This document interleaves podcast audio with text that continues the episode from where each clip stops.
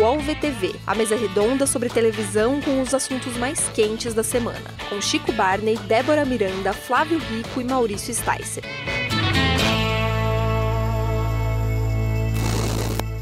Olá, eu sou Maurício Sticer e este é o podcast UOL VTV, gravado remotamente nesta tarde fria de terça-feira, com a presença alegre e estimulada, como sempre, de Flávio Rico.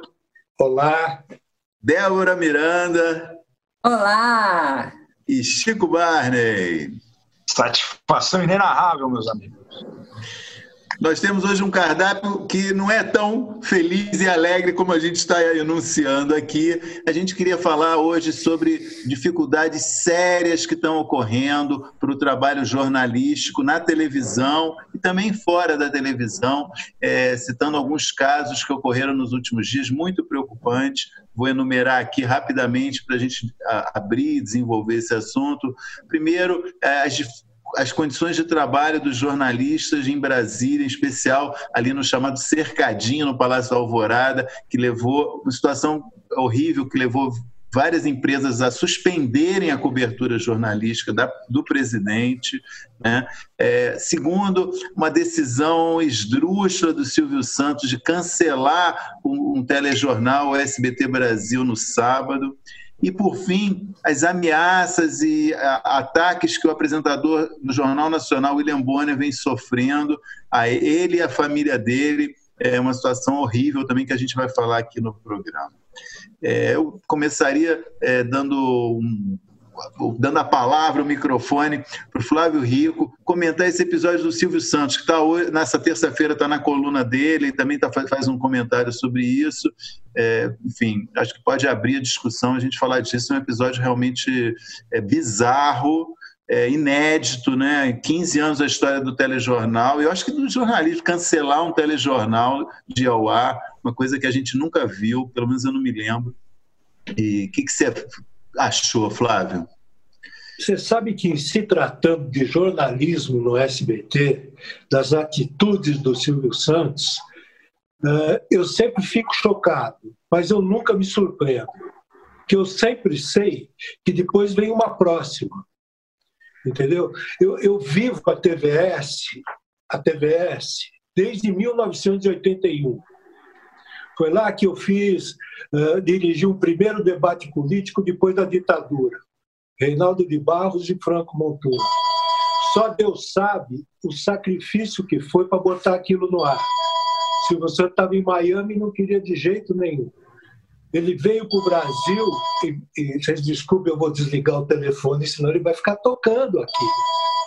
É uma boa medida. Aí, uma boa medida. aí ele veio para o Brasil. É ele veio para o Brasil de um domingo para segunda-feira e pela primeira vez foi na Vila Guilherme. Ele nunca tinha ido lá. A TVS funcionava lá. Chegou na hora do debate, à noite, ele não costuma sair de casa à noite de jeito nenhum. Naquele dia ele foi lá. Ele ficou no suíte e deixou bem avisado o seguinte: se alguma coisa sair uh, que não me agrade, eu aperto o botão e tiro do ar. E do lado tinha um telefone preto, naquela ocasião, aquele telefone sem fio. Se alguém ligasse ali, poderia sair o programa do ar. No fim, deu tudo certo, o programa foi muito bom, e aí ele achou conveniente, desceu aos estúdios, e aí foi o Silvio Santos, que a gente está acostumado a ver nos programas de domingo. Tomou conta da festa ali no fim. Em outras ocasiões, eu já vi o Silvio acabar com o departamento de jornalismo do SBT. Teve uma época que o Boris casou e trabalhou lá. Quando o Boris casou e foi embora, o jornalismo ficou capengando, até que um dia o Silvio tirou, acabou com o departamento de jornalismo. O, o SBT colocava no ar apenas alguns boletins, se não me engano, o SBT Notícias chamava isso, que eram, entrava até às 18 horas. 18 tem horas uma, tem, tem uma obrigação legal né, estabelecida aí nas, nas regras das concessões, que tem que ter um mínimo de horas de telejornalismo por dia, né? As duas horas. Então ele duas cumpria horas. com esses boletins essas duas horas e acabou. Aí voltou a fazer jornalismo com Mineiro, com a Ana Paula Padrão, mas sempre, sabe, com muitas dificuldades. Eu lembro, por exemplo, em 2000 e, em 2003, eu trabalhei no jornalismo do SBT, foi quando aconteceu a guerra do Iraque, aquela confusão toda. O departamento de jornalismo do SBT, no geral, ele tinha 11 pessoas. Nossa. Um apresentador, o Hermano Henning, que para dormir alguma coisa ia correndo para casa, dormia seis horas e voltava, e, e, funcionava desse jeito. Por isso que eu digo, em se tratando do jornalismo do SBT, eu sempre fico chocado, mas nada me surpreende. Ô Flávio, fala um pouco o que, que motivou, para quem está por fora, o que motivou a, a, retirada desse jornal de sábado do ar? Eu acho que o Maurício está mais preparado para isso, que o Maurício acompanhou é. isso bem de pertinho. Na verdade, uma... o que eu sei é o que eu li no Maurício, o que eu acompanhei também no sábado. Foi a repercussão daquela, da, da, da reunião ministerial, né? Uh, a nossa reunião, a nossa reunião aqui ela acontece sempre em níveis mais elevados, inclusive. Aí a, o SBT resolveu, e justo o SBT que coloca no ar cada coisa, aquela reunião é própria para a programação do SBT, me surpreendeu. Alerta TV. Era, era digna de Alerta TV aquela reunião. Era. É, só para dar uma cronologia, uma cronologia dos acontecimentos. Na sexta-feira foi é, liberado pela, pelo, pelo STF o áudio da reunião, né? foi o assunto de todos os telejornais do, do dia, à noite. O SBT fez uma reportagem de cinco minutos resumindo o que aconteceu. Foi uma boa reportagem. Né, exibindo entre os piores momentos, né, os momentos mais jornalísticos que tinham interesse. E no sábado, é, o, no plantão, o, ST, o, o, SBT Brasil tinha programado uma repercussão disso, também como qualquer outro telejornal faria. O Silvio telefonou para o plantão, queria saber o que, que ia entrar, e ele queria que entrasse um vídeo sem edição, com, com a fala do presidente, livre, sem edição jornalística e por algum motivo ele mandou tirar do, é, da, do, do, do, espelho das, da, da programação das reportagens essa matéria que estava programada, essa repercussão, e não conseguiu emplacar que entrasse uh, na, no sábado ainda do jeito que ele queria. Então ele falou: então não vai ter telejornal. E mandou colocar no ar a reprise do Triturando no lugar. E no domingo, finalmente, foi ao ar, sem explicação nenhuma, duas vezes à noite no SBT um clipe de sete minutos só com falas dessa reunião ministerial. É uma coisa também que não dava para entender o que, que era aquilo, o que, por que, que aquilo estava no ar, sem nenhuma legenda, sem nada. Basicamente isso que aconteceu. Uma coisa triste. Com a audiência baixíssima, né, Maurício? A, a... O Triturando acho que deu dois pontos. É, normalmente o, o telejornal dá oito pontos, né, por aí, né, e deu o Triturando acho que deu dois pontos, dois, menos dois e pouco, uma coisa assim. Não, houve quem dissesse, ah, o Silvio quer fazer um teste. Eles tentaram, tentaram sempre ter uma turma a favor do, do SBT, né? Que é torcida, né? A torcida, televisão que tem torcida. Veio uma turma, não, é um teste, o Silvio está fazendo um teste. Vai tirar o telejornal para colocar uma reprise de programa de fofoca. Tá bom. É, é muito complicado. Né? A gente até claro, semana passada. Não, e, e deixar bem claro que o SBT incorreu numa, numa falta grave no sábado. Ele não atendeu as duas horas de jornalismo que ele tinha que atender. Porque nos outros dias, se ele fizesse isso de segunda a sexta, ele Daria, poderia né? dizer que ainda tem o primeiro impacto. No sábado, ele não tem. Então, no sábado, simplesmente, o SBT deixou de botar jornalismo. E é, é, é, é, imprescindível que qualquer emissora de televisão do Brasil faça isso, duas horas por dia. Então, se existir alguma coisa aí, o senhor vai ter que ser, inclusive, punido por isso. Diga, Chico. Acho que, acho que nesse contexto que a gente está, vai ser difícil ele ser punido por não mostrar as coisas. Né? Acho que a punição está vindo justamente para quem mostra.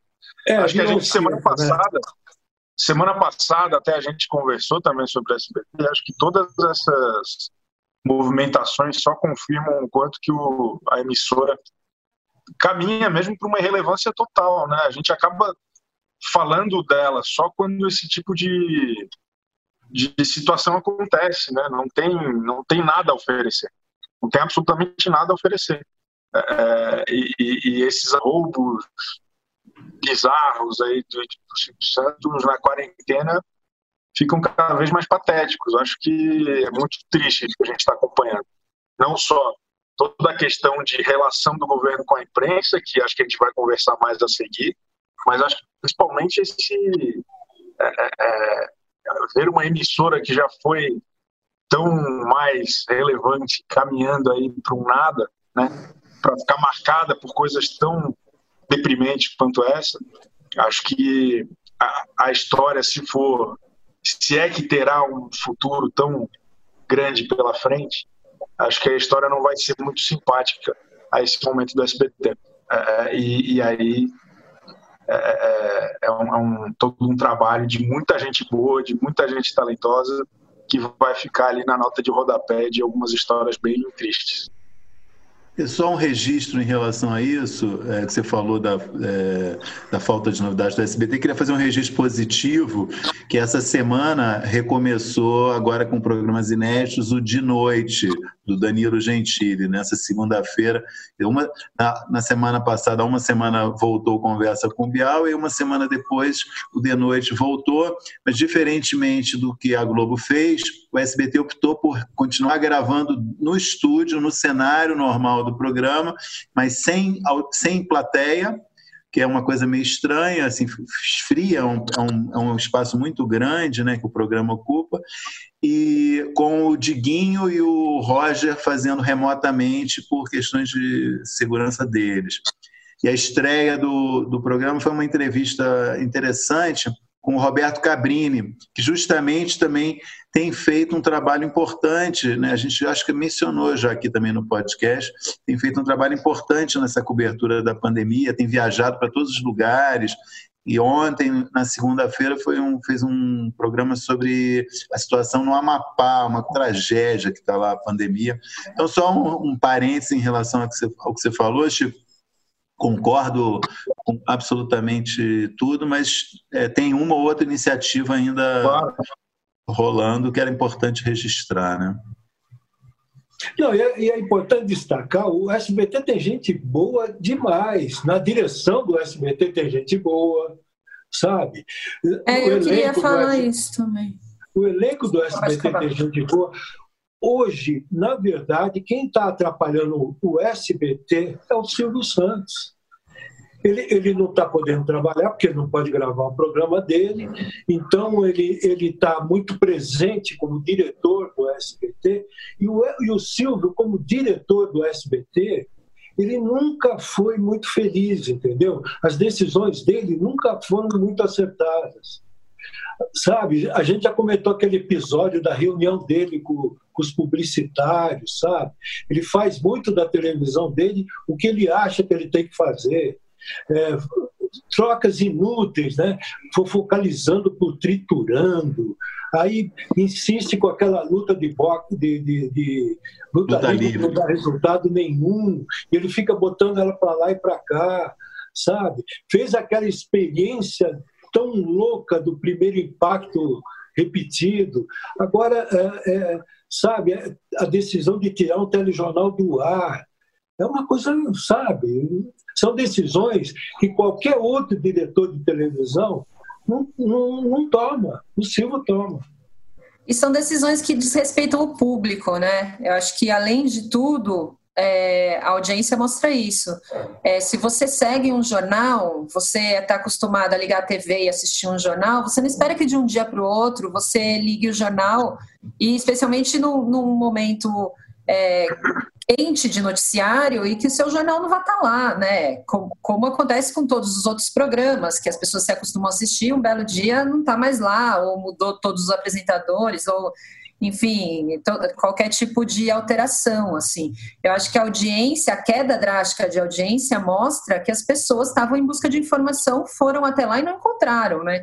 É, eu acho que independente do, do, posicionamento ideológico ali, houve pessoas que, enfim, aplaudiram aquela reunião e estavam muito alinhadas com aquele discurso. Teve pessoas que viram de uma forma é, crítica, mas independente disso, todas as pessoas queriam tapar daquilo. Acho que isso ficou muito claro com a cobertura tão extensa que a imprensa inteira fez no fim de semana.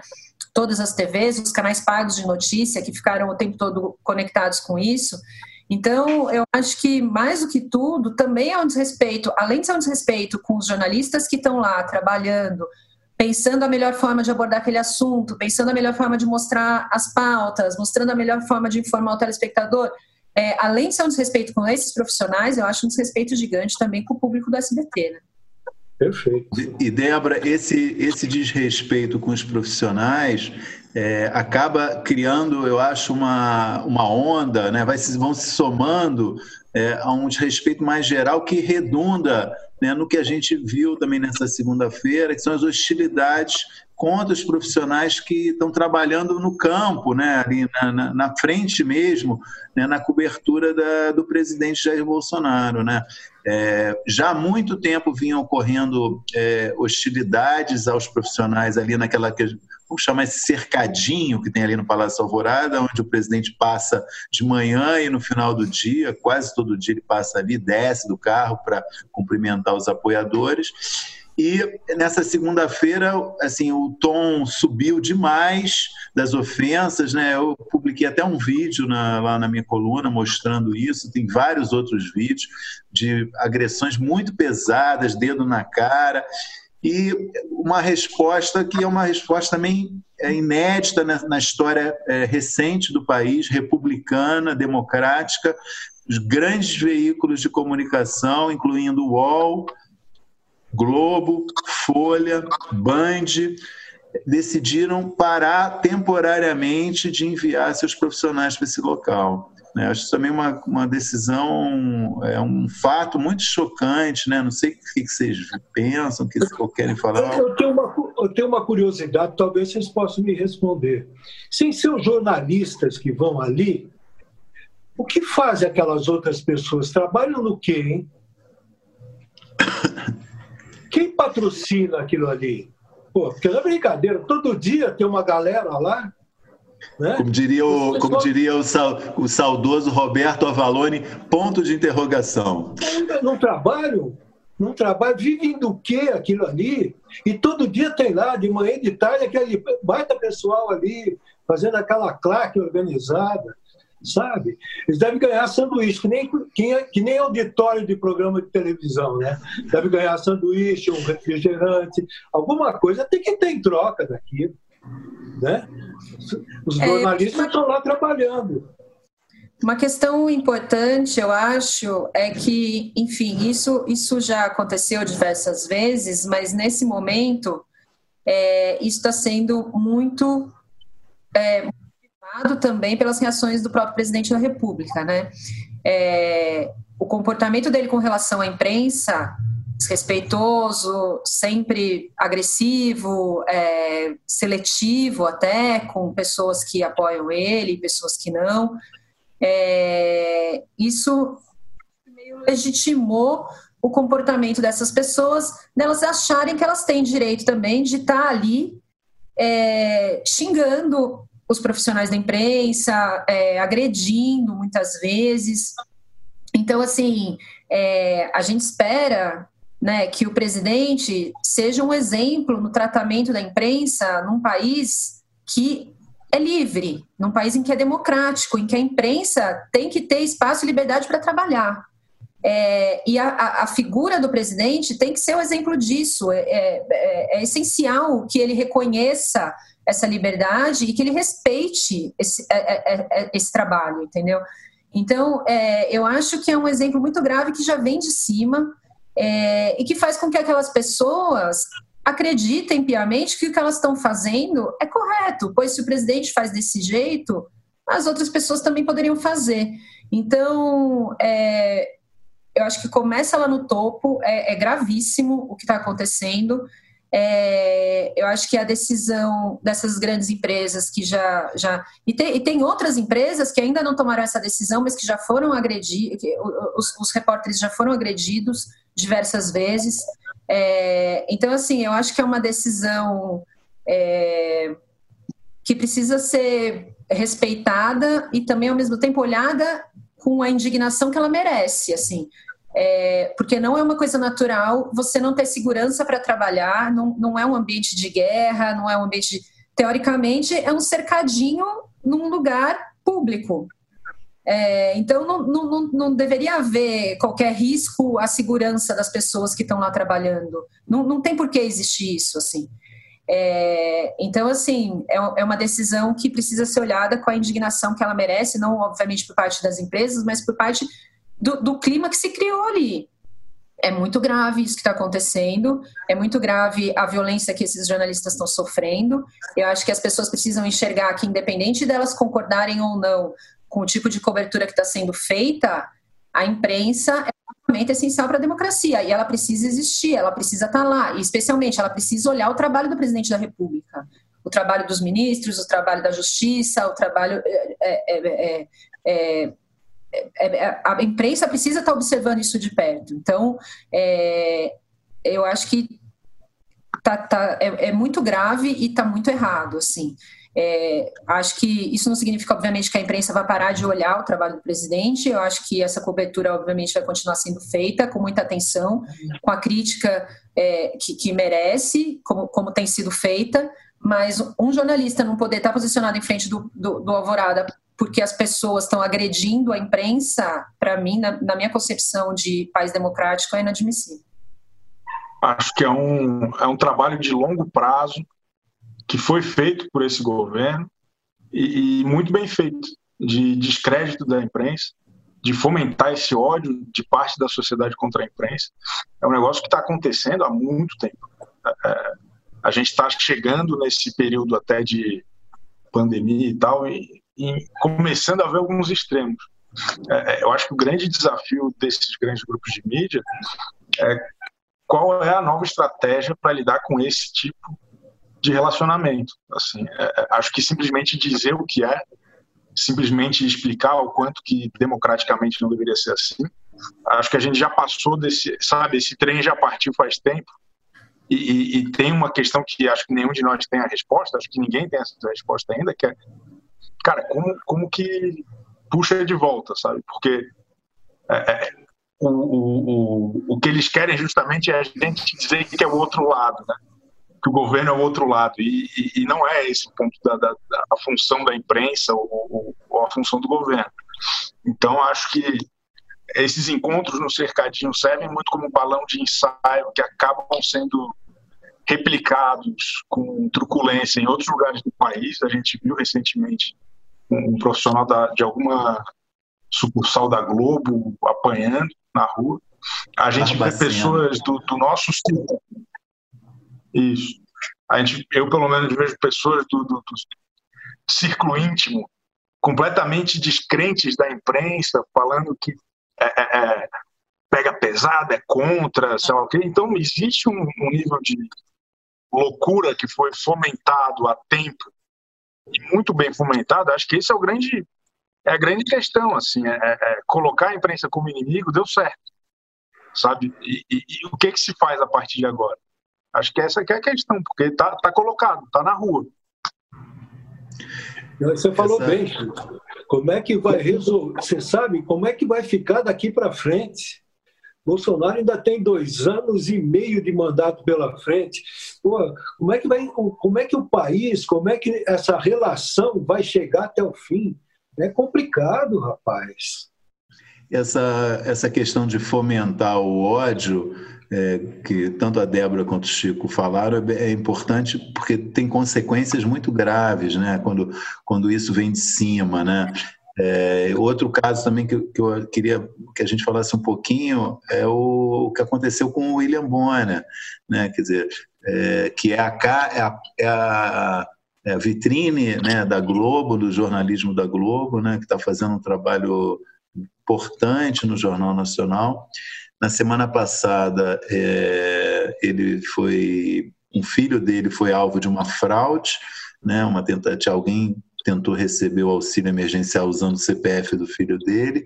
E nessa terça-feira, a Globo divulgou é, uma, uma outra tentativa de fraude. Ele e a filha receberam é, por WhatsApp, é, alguém mandou de Brasília uma lista de endereços relacionados a ele e os números de CPF dele, de sua mulher, de seus filhos, pais e irmãos, né, mostrando aí que alguém tem acesso a dados que podem provocar outras fraudes.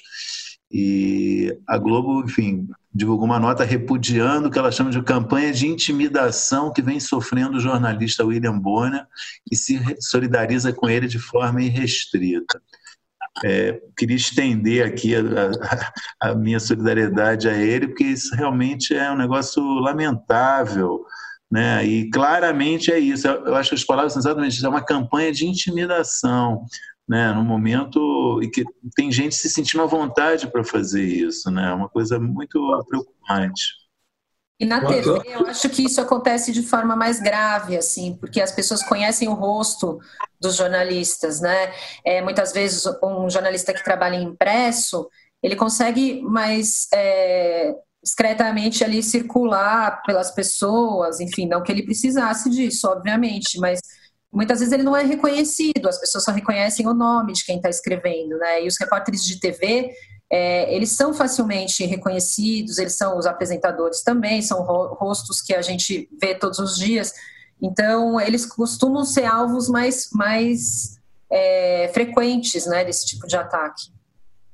Os repórteres agora, pelo menos, estão usando máscara, né? dá para disfarçar um pouco. Não, e por coincidência o Bonner, né, que é, trabalha na Globo, que hoje representa o jornalismo da Globo, ele é vítima de tudo isso na sua vida pessoal. Uma evasão de dados, etc. E tal. Dá até para desconfiar alguma coisa, né? que tem alguma coisa atrás disso. Mas, de qualquer maneira, quero emprestar também a minha solidariedade a ele. Bom, eu vou sugerir que a gente mude de canal e fale de temas um pouco mais amenos no segundo bloco do nosso programa, tá? Por favor.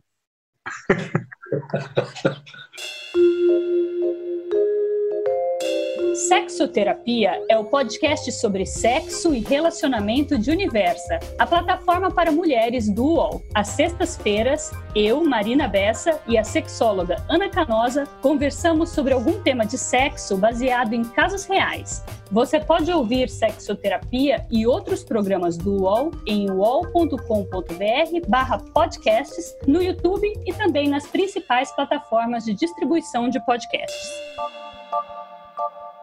Recebe salário, faz transferência, pagamento, recarga de celular e até empréstimo, tudo sem taxa. PagBank, a sua conta grátis do PagSeguro. Baixe já o app e abra sua conta em 3 minutos.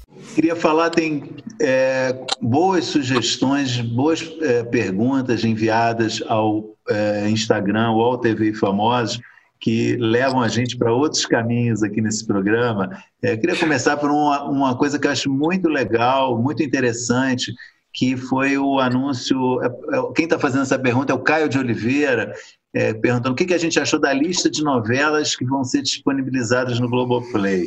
Um anúncio feito na semana passada pela Globo, né, é, de a cada duas semanas estrear uma nova reprise no, só para assinantes do Globoplay. Começou com a grande, a favorita do João Emanuel Carneiro, e vem aí uma série, eles têm uma série de títulos, assim, acho que 30 títulos programados para ir recolocando no ar é, nas próximas, enfim, a perder de vista. Queria saber o que vocês acharam dessa, dessa, dessa, dessa iniciativa. Lembrando que o canal Viva, acho que a gente comentou aqui, é, vinha sendo um, talvez estava em primeiro lugar na audiência na TV Paga, justamente exibindo reprises de novela, né? Eu não sei se tem aí uma canibalização, não tem um risco de uma coisa comer a audiência do outra, não, enfim, mas ao mesmo tempo tem um lado muito bom que é rever novela, né? Débora está com um sorriso na, nos lábios que eu, eu sei que ela... Eu estou muito animada, não vejo a hora. Tô, tô, contando os minutos aqui, porque é uma lista maravilhosa, né? Não sei se vocês é. chegaram a, a, dar uma olhada aqui no que vai entrar, é mas tem Vale Tudo, tem Dancing Days, tem A Gata Comeu, gente, A Gata Comeu, é muito bom. Top Model, minha queridinha, Rainha da Sucata, Vamp, falamos do Calmon, né, no outro, no outro podcast, tem Vamp, enfim. Na é... ordem, ó, só para te ilustrar, depois de favorita já tá certo, na ordem. Tieta, Sim. Explode Coração, Estrela Guia, Vale Tudo e Laços de Família. Essas já estão, já é a, é a ordem certa. Todas as maravilhosas do Manuel Carlos, né? Mulheres Apaixonadas vai vir também, enfim. Então, estou muito animada, acho maravilhoso. É, acho que é um outro comportamento, né, do Viva. O Viva reexibe as novelas ali dia a dia, daquela forma tradicional que as pessoas gostam de assistir, né? E pelo que eu entendi no Globoplay, vai entrar de uma vez, né? A gente pode maratonar a novela, ficar lá vendo um capítulo atrás do outro. Então, eu achei uma, uma iniciativa incrível, assim, acho que até demorou, não vejo a hora de, de, de entrar tudo no ar para eu assistir de novo. Uma boa notícia é que finalmente vai ter Carlos Lombardi na Globoplay, vai estrear ainda Tem Kubanacan? Vamos ver na lista se tem Kubanacan. Não, é a Vereda Tropical, que é a primeira dele, então é um ah, que pena. Essa, essa não é da minha época, então vou maratonar. Mas acho que tem também uma grande, acho que é uma, um ponto de interrogação ainda, que é o, como que é esse consumo né, de novela em, em streaming, né? Porque as séries que a gente acompanha na Netflix, na HBO, elas estão cada vez menores. Né? São seis episódios, oito episódios. Aquele tempo de, de temporada com 22 episódios é coisa da, da, do, da vovó. Então, a, a maratonar 200, 250 capítulos é uma experiência, acho que é, é, é né? é, é um Iron Man, não é, não é uma maratona, é o, é o triatlo. Então, eu acho que as novelas da Desculpa, Chico, só, só colocando uma coisa aí em cima do que você estava dizendo. Eu acho que as, as bíblicas da Record que estavam no Netflix já, já acho que tinham uma boa experiência já com relação a isso, né? Ou não, não sei. É, então, é que a gente é tudo caixa preta, né? A gente não fica sabendo muito dos números, né? Quando bomba, eles falam, mas a gente, sei lá, eu não, eu não conheço ninguém que tenha visto Salve Jorge no Globoplay, sei lá. Você sabe de uma coisa? O Viva fez aniversário, né? É um sucesso, vocês falaram, que é o primeiro Dez canal. anos. Né? Uh, e, e, eu recordo uma história do passado que o Boni, não sei se eu contei já aqui, que o Boni procurou a Gazeta e queria fazer da TV a Gazeta a TV Globo 2. E que a TV uhum. Gazeta retransmitisse os programas de arquivo da TV Globo. E alguém da, da Fundação Casper Libero achou que a ideia não era interessante, preferiu tocar a TV Gazeta sozinha. E a TV Gazeta está sendo tocada sozinha do jeito que a gente está vendo. E o Viva está em primeiro lugar na TV Paga. Né? Só um, ah, reforçando esse, teu, esse, esse ponto, uma coisa também muito interessante é que quando a Netflix começou a entrar mais fortemente no Brasil, 2013, se não me falha a memória, eu entrevistei o diretor de conteúdo, que até hoje é o mesmo, que é o Ted Sarandos, e ele na época falou uma coisa para mim, é, não entendo porque a Globo é a única empresa que se recusa a licenciar conteúdo para gente. E a Globo se mostrou muito sábia nisso. Né? A Globo, ele estava falando isso no, no, em relação ao mundo, não estava falando em relação só ao Brasil, porque todos os canais americanos estavam licenciando seus conteúdos para Netflix e a Globo ficou firme falando não, a gente, a gente não quer licenciar. Então foi uma, eu acho uma visão muito interessante que a Globo teve lá atrás correta de que o seu conteúdo é, é, é tem um valor é, é inestimável, né? É, isso foi uma coisa bem interessante. Eu sempre fiquei com essa questão na cabeça, sabe? Na época eu perguntei para a Globo, falou, não, a gente não, a gente tem o nosso próprio negócio aqui, mas eles não, era outra coisa, né? Já sabiam que isso aí tinha um valor e que tinham que guardar para eles mesmos, né? Tanto que 2013 foi o ano que a Netflix começou a produzir conteúdo Isso, exatamente. proprietário. Acho que muito já prevendo que esses grandes produtores de conteúdo, em algum momento, iam entender que o negócio estava, estava justamente ali, né? Seus próprios, em suas próprias plataformas de, de streaming. Exatamente. Bom, outra pergunta que eu acho boa, eu, sim, que eu acho que a gente já falou disso, agora vocês me perdoem, tá?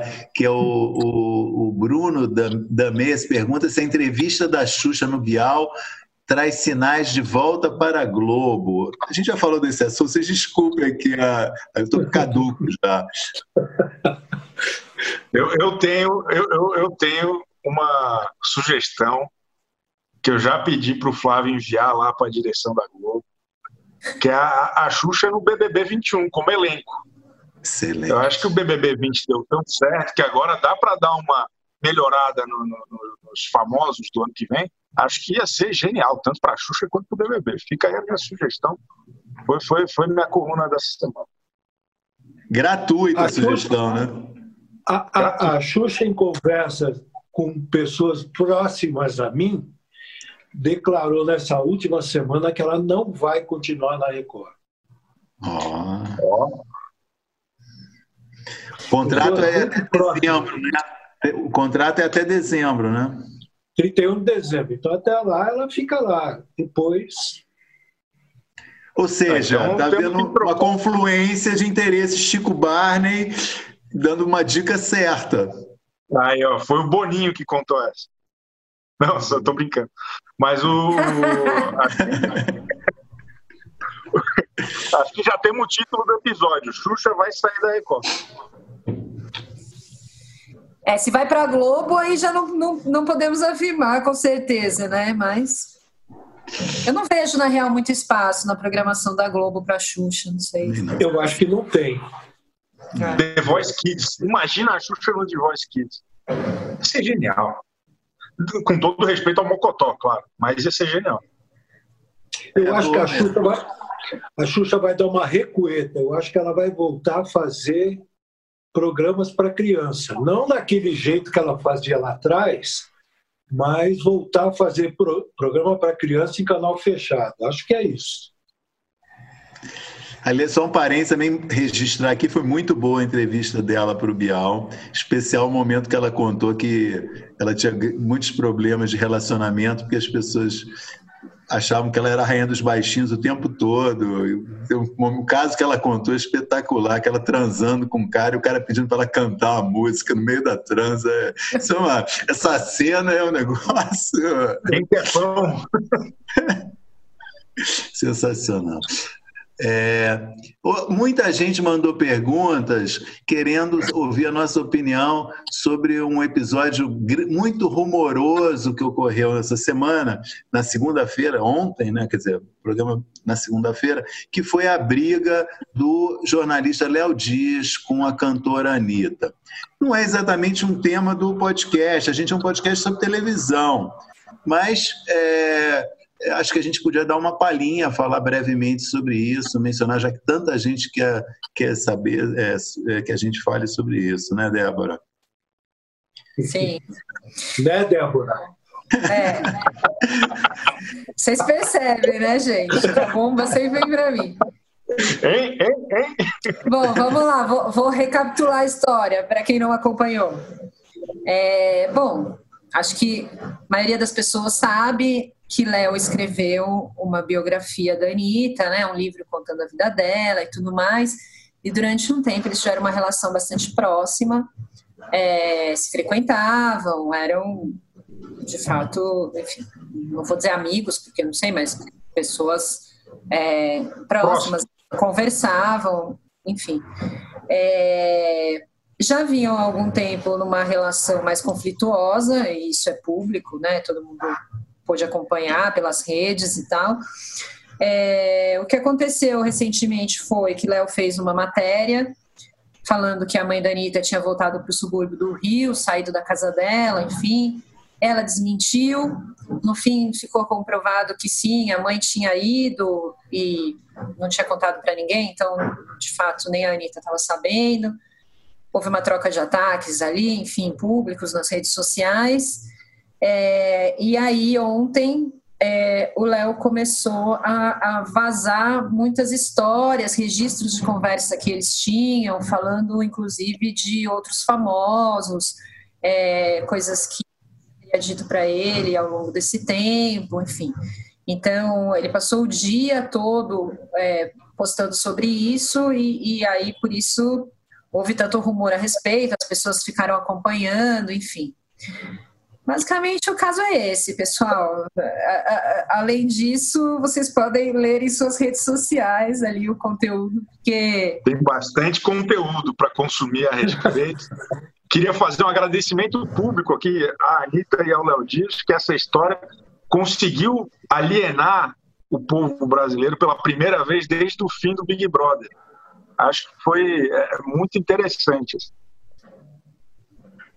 Bom, é feito o nosso registro, realmente é, né, queria que os espectadores entendessem que não é a nossa praia isso aqui, né? A gente, nosso podcast é um podcast de televisão e, enfim, esse assunto passa longe, né, com todo o respeito que a gente tem a todos os envolvidos no assunto, claro. né? E acho que não cabe a gente entrar em minúcias disso aí, né? É, acho que a gente podia ir para a parte final do nosso podcast e falar dos melhores e piores da semana, começando com os melhores da semana. Flávio Rico, seu destaque. Não, desculpe, Débora Miranda, pela ordem que a gente sempre faz. Débora Miranda, seu destaque positivo. Perdão. Eu queria destacar um, não sei se posso chamar aquilo de um quadro, mas é uma coisa que tá, já vem chamando a minha atenção faz tempo, mas essa semana especialmente eu fiquei comovida, que é os depoimentos que o Fantástico vem mostrando com os atores durante todo o programa é, sobre as pessoas que morreram é, de Covid. É, primeiro, eu, assim, eu, eu, queria destacar o trabalho desse site, que é um site que chama Inumeráveis, que é um site que trabalha com vários jornalistas e pessoas voluntárias, é, compilando essas histórias, escrevendo esses textos. Eles têm uma mensagem muito bonita de não deixar que as pessoas sejam apenas números. É, agora que a gente já está em dezenas é, de milhares de mortos, né? Que as pessoas sejam lembradas pela história delas, que elas não sejam apenas mais um número na contagem de, de, de mortos. Então, eles estão fazendo um trabalho que é lindo, tem o site, tem as redes sociais também, é, chama Inumeráveis, o site é inumeráveis.com.br. E com base nesse apanhado de histórias que eles fazem, a Globo criou é, é, esse quadro que semanalmente, é, ao longo do Fantástico, atores é, leem algum depoimento de um familiar ou um conhecido sobre uma pessoa que morreu de coronavírus. É, e essa semana teve a Dira Paz, te, te, é, teve outros atores também, mas a Dira Paz e o Lima Duarte foram para mim muito emocionantes. Toda vez que eles entravam, eu chorava de novo. É, assim, eu, eu, acho que foi a semana mais emocionante. Os dois foram, enfim, são atores maravilhosos e foram maravilhosos naquela, naquela leitura de, de depoimento. Eu, eu, eu fiquei muito emocionada, assim. Legal, muito bom. Flávio Rico, tá tudo certo aí com você? Tudo bem, por quê, hein? Você sumiu uma hora, pô. Tocaram o telefone aqui. Deixa eu te falar. Destaque positivo. Aí, aí, aí me ensinaram que eu não devo atender, eu fiquei quietinho. Meu destaque positivo é o Bial, ele voltou melhor do que ele era. Essa, essa nova forma de programa que ele está fazendo, para mim está me agradando demais, as entrevistas estão muito boas. Você vê, Lima Duarte, dificilmente ele ia conseguir levar o Lima Duarte no estúdio da Globo mas ele conseguiu realizar uma entrevista bacana com o Lima Duarte. A Anitta, que a gente citou aqui, a própria Xuxa, que é contratada da Record, foi liberada, deu entrevista para o Bial. Hoje teremos, o, o nessa terça-feira, o Bonner, né? quer dizer, é uma coleção de boas entrevistas. E que a Globo divulgue isso antecipadamente. No, no ano passado, ela escondia as entrevistas do Bial, só revelava no dia, como se alguém fosse furar a TV Globo naquele dia. Bobagem. De, comunica antes, divulga antes, que é para a gente ver. É interessante sempre. Eu, e meu destaque positivo é o Conversa com o Bial. Chico. Eu vou falar do Domingão do Faustão, que essa semana homenageou as bailarinas. Começou, na verdade, uma, homenagem às bailarinas. Como elas estão afastadas aí sem aparecer direito no programa, toda a saída para os reclames do Plim Plim, ele exaltava um nome do balé e mostrava trechos de sua trajetória no programa. Achei isso uma maneira muito bacana. É um elenco grande, pô, são acho que 40 pessoas que, que estão aí afastadas por conta do isolamento social. Acho que é uma importante lembrança à galera. O meu destaque positivo vai para o Cabrini, é, que tem realmente feito um, um, esforço de reportagem grande com o programa dele, toda semana mostrando a realidade de algum lugar diferente como eu mencionei né, mais cedo no programa nessa semana foi sobre o Amapá. Eu acho que ele é, tem ele dramatiza um pouco demais as coisas que já são terríveis, né? Então isso eu faria apenas essa essa breve pequena restrição. Acho que não precisa, né? Às vezes ele enfatiza, sublinha um negócio que você já está vendo que é o fim do mundo. Ele está dizendo vamos olhar o fim do mundo. Né? Não precisa. A gente está vendo que é o fim do mundo, né? Mas ainda assim eu acho, enfim, tem feito um trabalho muito bacana e que chama atenção é, sobretudo dentro do SBT. Né? E vamos então aos piores da semana. Começando com Débora. É, eu, queria, eu queria destacar a violência contra os jornalistas, a gente já falou sobre isso, mas eu acho que especialmente domingo, toda vez que a gente liga a TV no domingo, é sempre um show de horror de novo, porque é o dia que tem mais movimento, mais manifestações lá em Brasília, e as pessoas que estão lá trabalhando são sempre muito desrespeitadas, assim. Então, eu, eu, eu quero destacar de novo esse assunto. Eu acho que é importante que a gente lembre ele mais uma vez. Flávio. Se você me permite, eu queria fugir um pouquinho à ordem também com destaque positivo, essa forma que o Faustão tem encontrado de fazer o programa dele.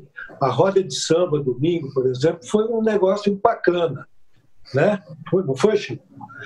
Eu acho que ele, ele, ele tem encontrado meios aí de colocar bons programas no ar, sabe? E como informação, esse ano não vai ter melhores do ano, mas vai ter troféu Mário Lago. Meu destaque negativo, claro, é o, é o cancelamento do jornal do SBT no sábado. Chico. Meu, meu destaque negativo vai na onda da, da Débora. Acho que não só a agressão aos jornalistas, como o modus operandi do governo de descreditar e de atacar a imprensa repetidamente. É, é teve uma passagem do, do, do ex-ministro Nelson Teich na Globo News esse fim de semana é, é, de uma truculência ali, de uma falta de educação até da parte dele com os jornalistas que eu achei também muito é, problemática e acho que explica também, por mais que tenha durado pouco, por que, que ele entrou. Meu destaque negativo também não vai surpreender ninguém. Voto como Flávio pelo o cancelamento do SBT Brasil sábado. Acho isso é um episódio que vai ser difícil de esquecer, porque isso aí é um negócio muito grave que aconteceu. E antes de encerrar, convido o nosso amigo Chico Barney a falar da efemérides da semana. Para não falarem que eu só é, falam mal do SBT, eu queria lembrar um bom programa do SBT. Há 22 anos e 10 meses, dia 29 de julho de 97, estreava o programa Márcia no SBT, é, baseado ali no, nos programas Geraldo, aqueles, sabe, aqueles de, de é, barraco. Casos de família. Eu adorava. Acho a Márcia uma grande apresentadora e queria, inclusive, recomendar aos caros colegas o Instagram dela, que ela está de segunda a sexta fazendo um talk show, meio-dia, que está muito interessante. Ela entrevistou semana passada o Chico Felice, lembra aquele repórter que, que fez o livro do Fofão da Augusta, agora lançou um sobre o João, João de Deus. De Deus. Papo muito interessante. É, ela traz uns temas parecidos também com o que ela tratava no, no, nos programas de TV. É uma. Eu, eu, eu gosto. Fica a dica, como se diz, né? E com, ele, com essa dica é incrível, incrível. Tem outras palavras, outra palavra para dizer. Eu acho que eu vou encerrar o nosso podcast hoje, agradecendo Flávio, Débora, Chico e ao espectador que está nos ouvindo, tá. vendo, e dizer que até na semana, até a próxima semana estaremos de volta. Obrigado. Boa tarde, boa noite, bom dia. Tchau, tchau. Tchau. O AlvTV tem a apresentação de Chico Barney, Débora Miranda, Flávio Rico e Maurício Sticer. Edição de áudio João Pedro Pinheiro e coordenação de Débora Miranda e Juliana Carpanês.